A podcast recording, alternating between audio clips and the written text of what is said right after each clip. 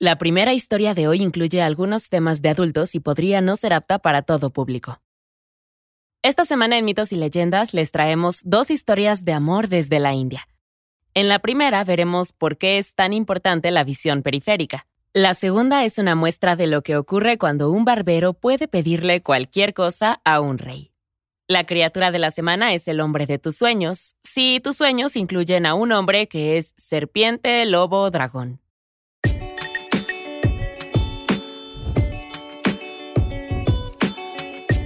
Esto es Mitos y Leyendas. Amor y matrimonio.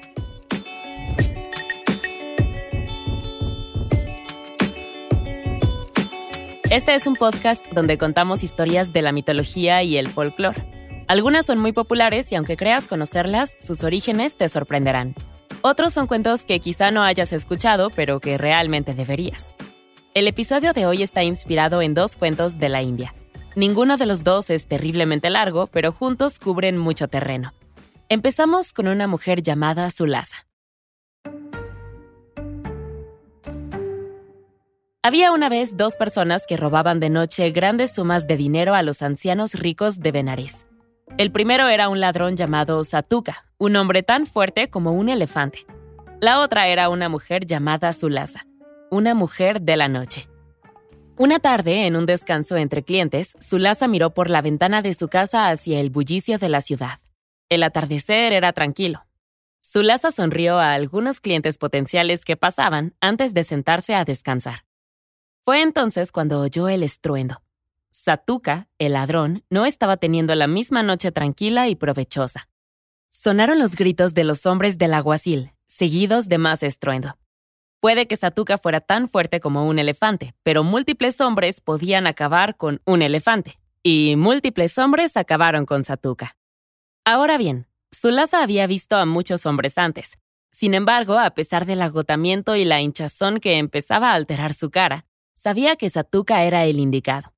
Llevaba una sonrisa diabólica mientras las autoridades lo escoltaban por la ciudad. Arrastrado por unos grilletes de hierro, guiñó un ojo en dirección a Satuka y eso selló el trato. Ella estaba enamorada. Después de tanto tiempo, por fin había encontrado al amor de su vida. ¿Quién iba a ser ejecutado por la mañana? Bueno, no si podía evitarlo. Y afortunadamente podía evitarlo. Verás, Salusa ganaba mucho dinero en su industria y tomaba ese dinero y compraba solo lo necesario para seguir atrayendo clientes un apartamento bonito y cómodo, joyas costosas, perfumes, lo que realmente parece excesivo para una sola persona. Aún así, le iba bien y ahorraba una buena parte de sus ganancias y cuando vio que se llevaban a Satuka, supo exactamente para qué lo había estado ahorrando. Le dijo a su asistente que vigilara su casa. Salusa iba a dar un paseo. Fue hasta la estación para visitar a la gente. El hombre sonrió. Sí, se conocían bastante bien. Le preguntó por el hombre que había sido detenido recientemente. ¿Cuánto había robado esta noche? ¿Qué daños había causado? El agente contó que el preso había robado inicialmente unas 500 piezas. Sin embargo, al darse cuenta de que iba a ser capturado, empezó a destrozar el lugar. Salusa arrojó una bolsa sobre la mesa.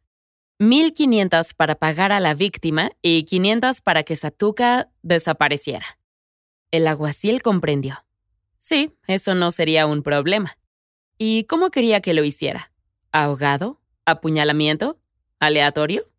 Salusa agitó las manos. ¿Qué? No, no, no, no. Ella quería que lo liberaran.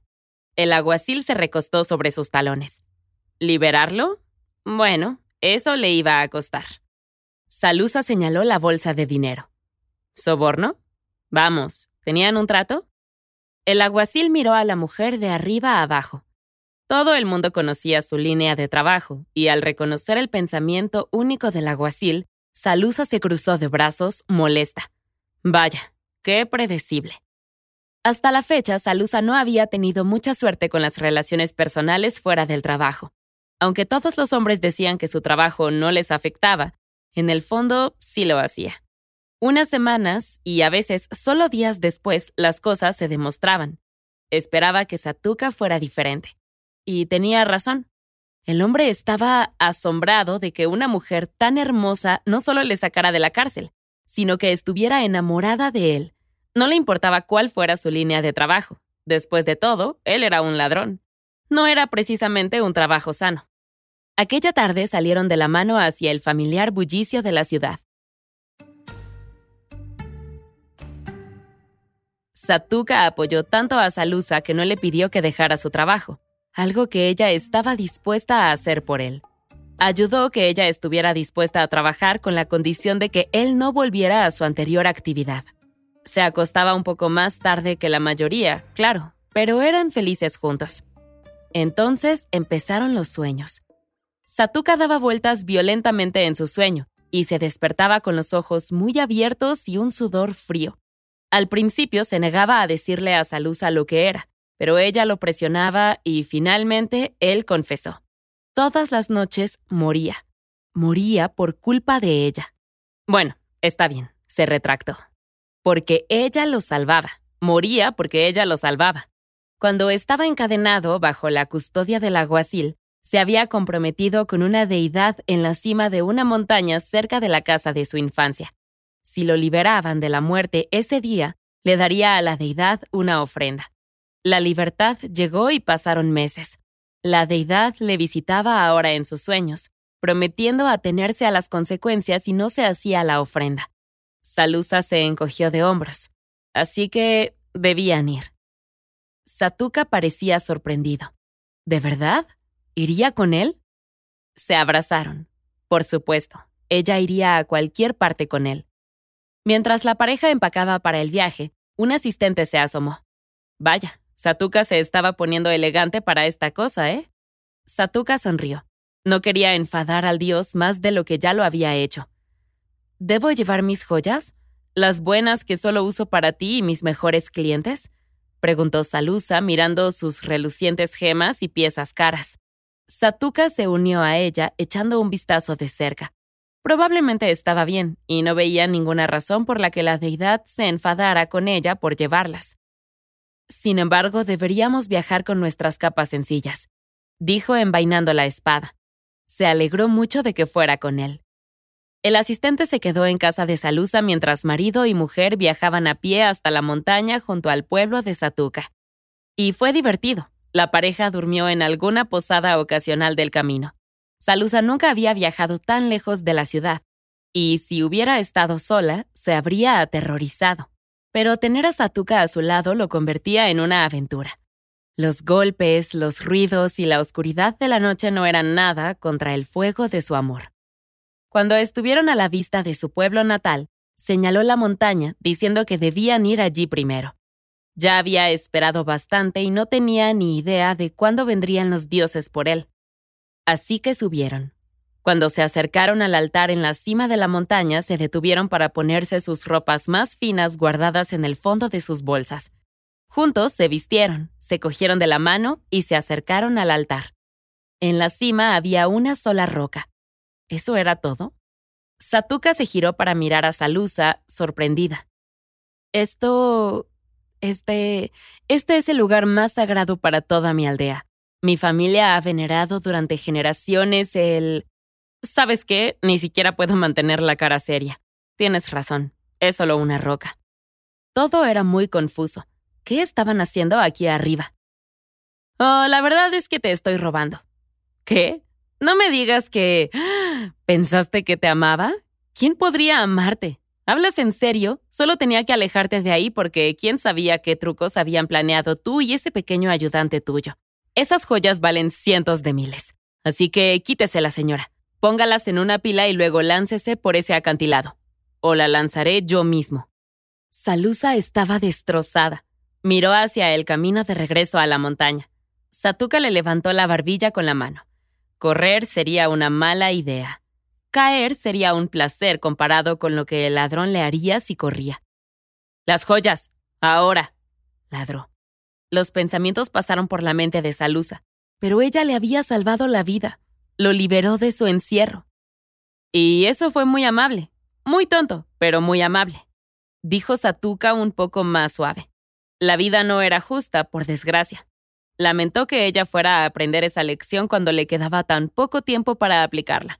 Pero ni siquiera eso, porque iba a asesinarla, ¿Por qué no estaban las joyas en un montón todavía?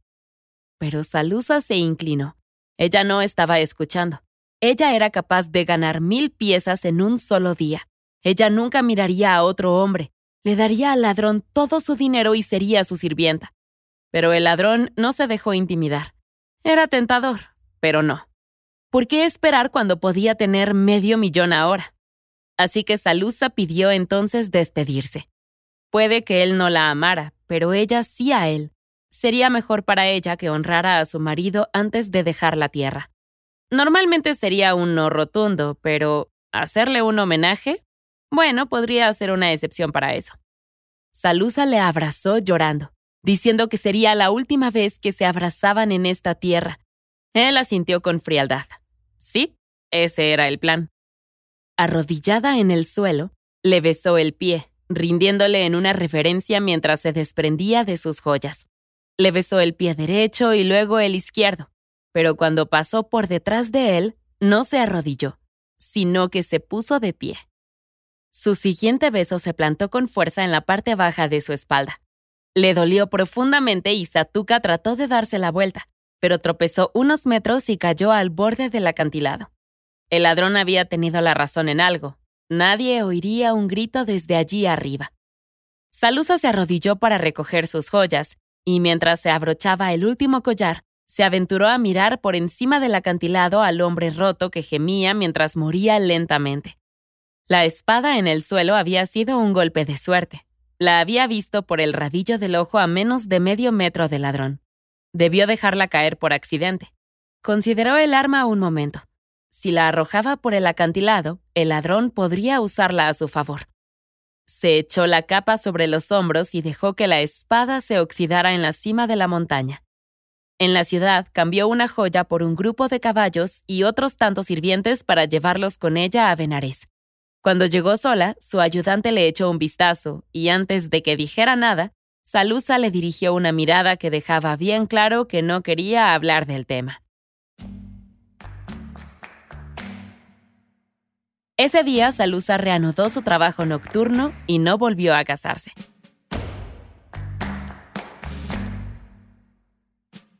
Y esa es la historia de Salusa y Satuka. Es corta, pero trae un giro que no vimos venir.